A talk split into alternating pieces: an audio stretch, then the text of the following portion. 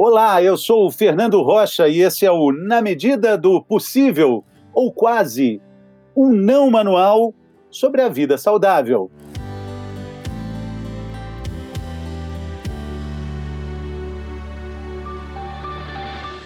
Nessa pandemia, duas palavras entraram de vez no nosso vocabulário de todo dia: morte e medo. O medo que pode vir de dois lugares: o que sabemos e o que não sabemos sobre a morte. Ela pode ser muitas vezes banalizada quando números superlativos, imensos, aparecem nas nossas telas de consumo, mas quando a morte é particularizada, ela vira um assunto tabu.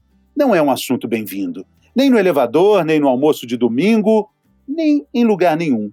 Mas por quê? Nós vivemos atualmente o maior temor coletivo dos últimos tempos seria uma ótima oportunidade para entender algo tão natural da nossa existência ou não? Quem responde essa pergunta é o Dr. Carlos Eduardo Pompilho, clínico geral e intensivista.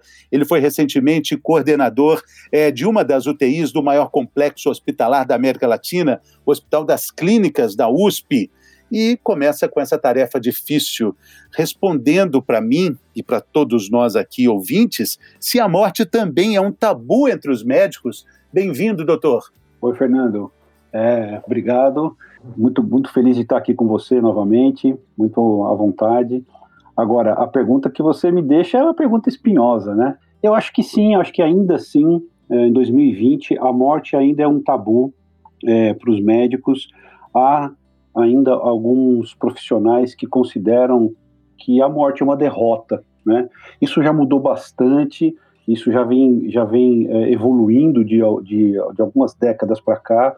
É, a própria é, introdução dos, dos, do que a gente chama hoje de cuidados paliativos ou de cuidados de final de vida já mudou bastante essa percepção dos médicos, né? Mas ainda, ainda falta um caminho longo, na minha maneira de ver, para a gente atingir ainda um ponto ideal em relação a isso.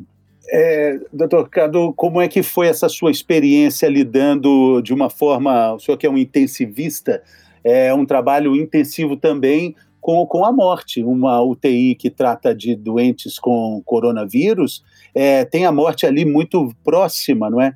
Isso muda é, a, a, sua concepção de, de lidar com, com, com morte é, de uma forma geral?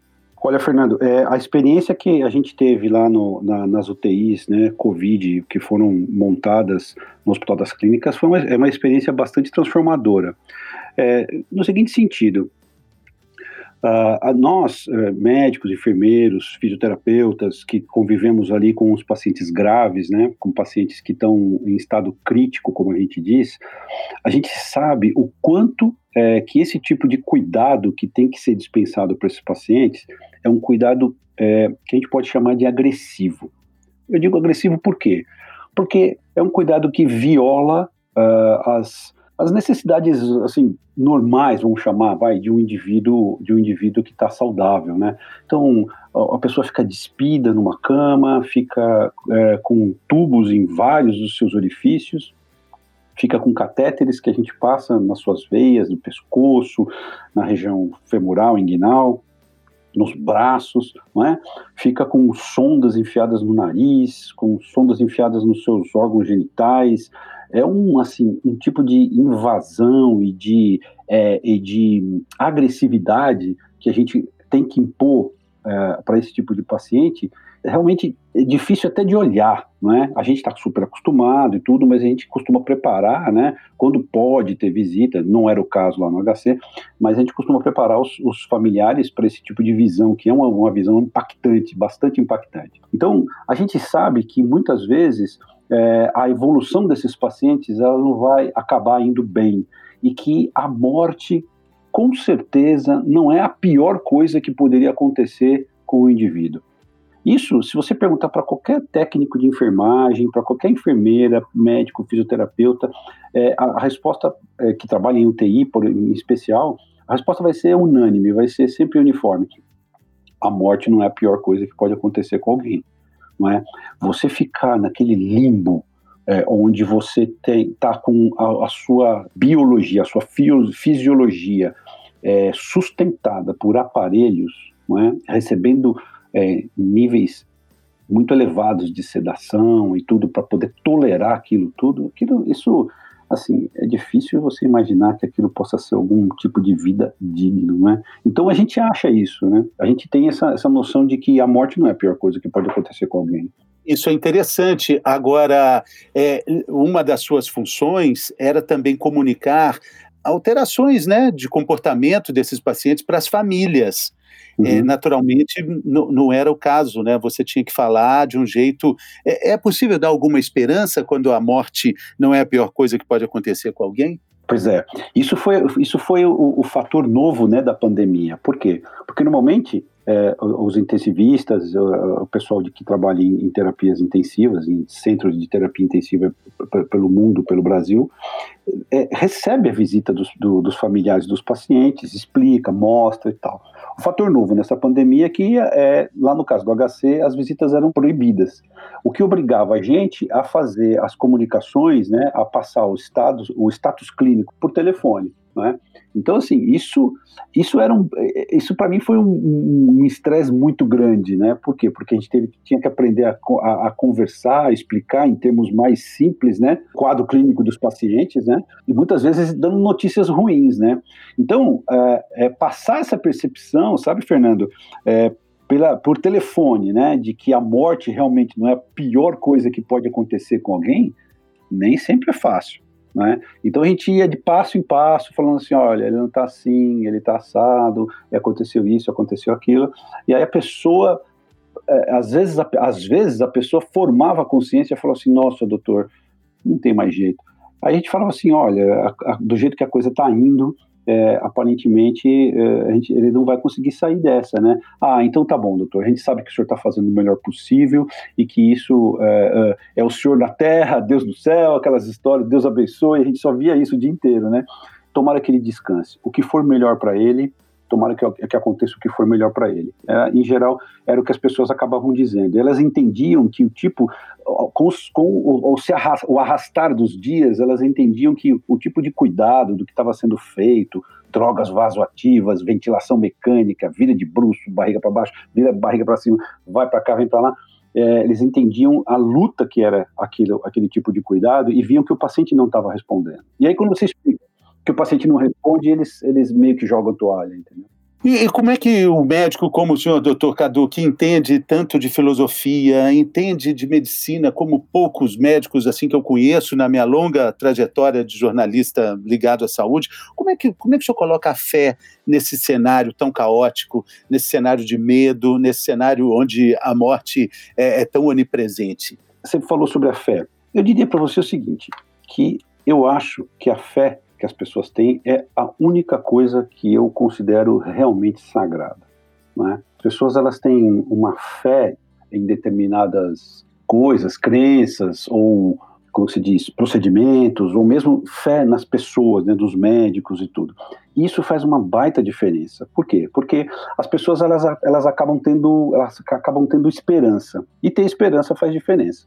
O problema todo da esperança é o reverso da sua moeda, né? Quem tem esperança espera que alguma que aquela coisa aconteça e ao mesmo tempo tem medo de que ela não aconteça. Então, é, sempre que a gente lida com essa questão da esperança, a gente também tem que prestar atenção que dentro da esperança está embutido um, um, aspecto de medo. Quem disse isso não, não, sou eu, imagina quem sou eu para falar uma coisa dessa, mas isso é uma coisa antiga, já que vem desde, desde o Spinoza. Né? Dentro de cada esperança tem um, embutido um pouquinho de medo, porque ao mesmo tempo que a pessoa espera que aquilo aconteça, ela tem o medo de que aquilo possa não acontecer. Então, quando você está lidando com esse tipo de, de fé que as pessoas têm, você precisa tomar bastante cuidado. Mas, na minha opinião, é isso que faz um pouco a diferença. Independente do, da fé que seja, né? Em geral, eu me sinto muito melhor com a fé que as pessoas têm, às vezes, nos médicos. Isso faz uma diferença brutal para mim, porque é, isso é um tipo de cobrança que eu diria gentil, sabe? É um tipo de. A pessoa fala assim, doutor, eu sei que o senhor está fazendo tudo, é, eu tenho certeza que o senhor está fazendo tudo pelo meu pai. Então, aí a hora que você desliga o telefone, você fala assim, putz, aquela pessoa tem certeza que você está fazendo tudo. Então você vai ter que fazer tudo, né? Então, assim, você vai atrás daquele, daquele tudo que falta, entendeu? Então, isso faz bastante diferença para mim. Ô, ô, doutor, e por que, na sua opinião, a morte é um tabu tão grande na nossa sociedade? É, outro dia vi uma discussão muito interessante que, é assim, no, no, no, mundo do espetáculo, a gente acha comum, né, um filme onde morrem 100 de um lado, 200 do outro, 300 mais à frente, ok, a gente bate palma, mas quando a gente fala da morte de uma forma particularizada, individualizada, a gente não quer nem ouvir falar, né, bate na madeira três vezes, é, é uma questão muito característica da nossa cultura ocidental, né? É bastante característica. É, eu acho até que acho que foi um, o, o Zygmunt Bauman que chamou é, isso de uma necrofobia. Né? A nossa sociedade ocidental tem uma necrofobia, a gente tende a, a esconder essa questão da morte, é, em especial pela forma como está montada a nossa sociedade, do individualismo, da fruição, daquela maneira de, é, de, de, conquistar os objetivos que, é, que a gente tem, de, de ser bem sucedido, enfim. É, isso tudo, para isso tudo, a morte ela é uma interrupção é, ruim e uma forma de de ver algumas das imagens que a derrota representa, né? A própria a própria decrepitude, né, que representa a gente ficar velho, é uma coisa que também vai vai, vai se escondendo. Então você, se você perceber, é, ser velho é muito ruim, né? Ficar velho é muito ruim. Em, especial, é, é, muito difícil, eu tenho visto bastante mulheres falando sobre isso, que envelhecer né, nesse mundo ocidental, principalmente no Brasil, é, é, muito difícil, né? Porque tem aquela, aquela necessidade delas permanecerem jovens, permanecerem bonitas, é, haja vista todo esse gasto que se, se faz com, com cirurgias plásticas e procedimentos cosméticos de uma forma geral, né?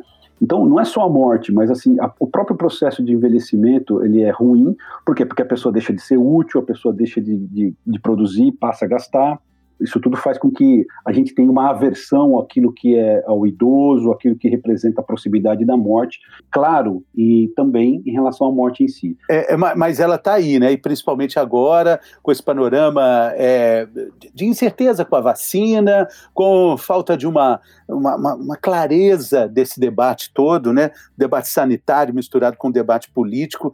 É, na sua opinião, doutor? É, quem vai para as praias lotadas, quem segue nos bares, quem faz festas clandestinas, é, é corajoso de enfrentar a morte? Ou é menos. É, tá, tá enxergando de outro jeito o que está mais claro para outras pessoas? Enfim, qual a sua opinião? Olha, Fernando, essa pergunta é uma pergunta muito interessante, né? A gente vai ter que aceitar que algumas pessoas se engajem em atividades de risco e aí, o que nós não podemos fazer é execrar essas pessoas, é condenar publicamente, emitir julgamentos é, a respeito da conduta dessas pessoas, porque a gente não tem noção é, de quais são os determinantes sociais ou quais são os determinantes é, psicológicos que fazem com que essa pessoa tenha que sair. Né? É óbvio que se você pega uma praia lotada de fim de semana, é, há uma, claro que há um exagero aí, não é? Acho que existe uma, uma, uma situação todas aquelas pessoas lá, 100 mil pessoas numa praia, estavam com um problema psicológico de ficar em casa? Isso não. que eu ia te perguntar. É. No, caso, no caso dos bares, né, que a gente vê, será que é, existe tanto assunto para comemorar num momento como esse? Temos que ir para o bar para comemorar o quê? É, eu acho que existe um certo exagero, e, e, e, aí entram outros fatores, como, por exemplo, o discurso ambíguo que o governo passa para as pessoas, as pessoas se apegam nesse tipo de discurso. Não é por quê? Porque se, pô, se o governo federal tem um discurso ambíguo em relação, em relação a como se deve prever a doença, prevenir a doença, ué, então, por que, que eu vou ficar perdendo meu tempo aqui, enfiado em casa e tal? Então, assim, aí entram outros fatores, entendeu? Mas é, é, a, a, a, a gente vai ter que entender, a ideia é a seguinte a gente devia é, mapear as, as situações de risco e, e jogar para as pessoas, falar assim, ó, isso aqui é de risco, não é? Isso aqui é de, é de extremo risco. Participar de um tipo de atividade como essa, como é a história dos corais, é, dos corais, né, de, de, aqueles corais de canto, né? Aquilo lá é uma atividade de extremo risco, porque as pessoas cantam, falam alto e aí o spread de, de coisa é, é gigantesco, né? Então, assim, as pessoas deviam mapear isso, é, mostrar que o uso da máscara reduz sensivelmente é, determinados riscos de, de contrair, é, e, e fala assim: olha, a gente recomenda que você fique em casa, a gente recomenda que você não, não divida é, alimentos nem bebidas, e, e assim, se você tiver que sair para fazer alguma coisa, é um risco que você vai correr. Né? E agora, essa história de, de, de ter que achatar a curva meio que, meio que passou essa, essa, essa situação. O sistema de saúde, mal ou bem, né, com tudo que aconteceu, essa, esses 122 mil mortes, é, é, é uma coisa catastrófica, uma tragédia sem, sem tamanho, é, meio que o sistema de saúde se adaptou, em especial aqui em São Paulo, eu tenho pouco conhecimento do, do que está acontecendo na maioria dos estados, alguns a gente sabe que estão indo bem, outros a gente sabe que nem tanto, porém o sistema de saúde está meio que se adaptando, mas as infecções estão acontecendo, né? E as mortes estão... É, é, é, isso que eu estou dizendo, na, na, particularidade desse medo da morte, é que todos têm, todos, né? Isso é universal, onde é que entra essa coragem de enfrentar o vírus, né? Na sua opinião, é, é é, é, sobra coragem, falta informação? Parece que fica meio claro um pouco disso tudo aí, né? Entendi, sua, entendi sua dúvida, Fernando. É uma, eu não sei responder essa pergunta. Eu não sei. Eu acho que eu acho que grande parte disso é falta de informação. Acho que sim. Acho que grande parte disso é ignorância de, do, do, do, do processo como um todo. Eu acho que eu acho que o governo federal tem muita responsabilidade com as mensagens ambíguas que ele veicula reiteradas vezes. Acho que isso é um é, é um crime de responsabilidade, na minha opinião. É, e, e, acho que é, as pessoas e tem essa parte interna delas que, que, que elas acham que o risco-benefício vale a pena, entendeu? Sim a tendência para festa, né? Agora, Doc, para a gente terminar, eu queria te falar, queria que você falasse um pouco sobre é, o, o, medo do ponto de vista do médico, o medo da morte do ponto de vista do próprio médico. A gente falou que tem tabu do médico para falar sobre isso, tem até uma certa, é, assim, uma proximidade com, com o assunto, né? Porque vocês lidam com isso desde quando decidem entrar para a faculdade até todos os dias da vida profissional. Mas onde que entra o medo que a gente começou falando dele para a gente terminar nossa conversa do ponto de vista dos médicos? Essa é uma boa pergunta também. Nunca ninguém me perguntou isso até agora, mas assim, o Fernando, é, eu tive medo, tive bastante medo nessa pandemia. Pela minha idade, já não sou mais garoto, é, pelo fato de é, o medo também de eu trazer, é, de eu trazer a, a doença para dentro de casa. Então, no, durante todo o período que eu estava na UTI lá do Hospital das Clínicas, eu, eu dormi separado. Eu fui, eu fui, fiquei num quartinho separado de casa, comia separado, não andava na casa, é, eu tomava banho é, duas vezes por dia, né? Trocava roupa e ia tomando banho, usava sempre a mesma roupa.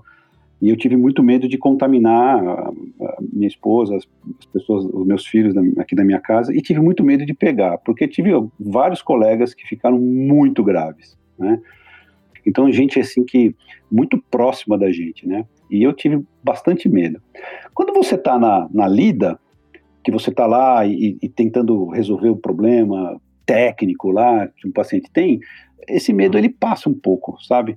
Mas é exatamente aquilo que você falou. A hora que você, que aquilo chega no, no, do seu lado, pega alguém que você estava conversando até outro dia atrás e, e, você vê o cara entubado lá no, no, no, no leito de UTI, aí dá aquela você fala, puxa vida, vamos tocando, né? Então isso bate umas depressões, bate um, uns baixo astral, assim, de vez em quando, né? Eu posso falar por mim, né? E por muitos é, é, residentes e outros médicos que sofreram aquilo que a gente chama de burnout, né? Que é um esgotamento, um esgotamento psíquico, vamos chamar assim, é, por razões profissionais, né? De não conseguir resolver, de não conseguir lidar com esses mesmos medos, com essas mesmas dificuldades, né? É, médico é, tá ali, tá pegando no fogo, né, Doc? Bom, eu acho que essa é uma discussão que eu acho que aqui no nosso podcast ela, ela só começou. Pretendo fazer essa pergunta sobre morte e medo mais vezes. Espero que o doutor participe outras vezes também. Quero te agradecer pela generosidade, pela atenção de sempre. Desejar boa sorte, muita saúde, muita luz e bons Obrigado, caminhos, doutor. Obrigado, Fernando. É sempre um prazer falar com você. Você sabe disso, uma pessoa pela qual a gente tem muito carinho. É sempre um prazer. Me chama que eu venho. Sim, claro. Tá combinado, aí, Doc. Muito obrigado, viu? Valeu, Doc. Grande abraço. Abraço para vocês. Tchau, tchau.